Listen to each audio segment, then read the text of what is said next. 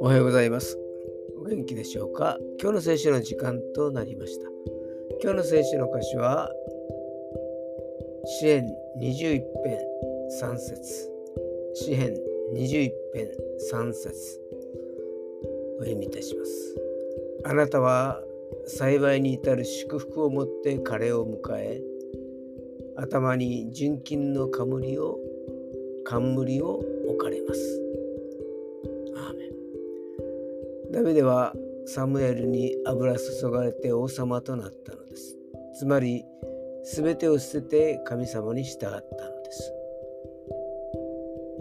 ロマ書13章1節に、人は皆上に立つ権威に従うべきです。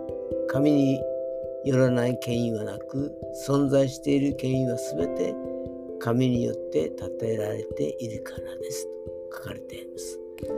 だから王は主に信頼し、民はそれを認識して祈っていったのです。勝利するといつも自分ではなく神に栄光を返していたのです。今日も主と共に歩むことができますように。それでは今日という一日が皆さんにとって良き一日でありますように。よしでした。